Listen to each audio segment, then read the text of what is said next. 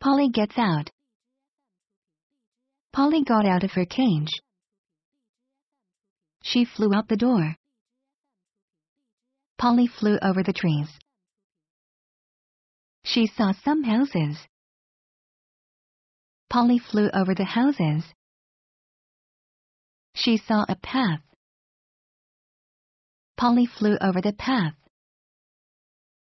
She saw a pond. Polly flew over the pond. She saw a playground. Polly flew over the playground.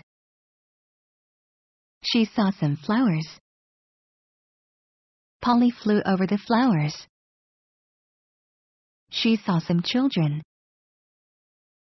Polly flew over the children. She saw a cat. Squawk, said Polly. Polly flew back home. Polly flew into her cage. Phew. Polly was safe.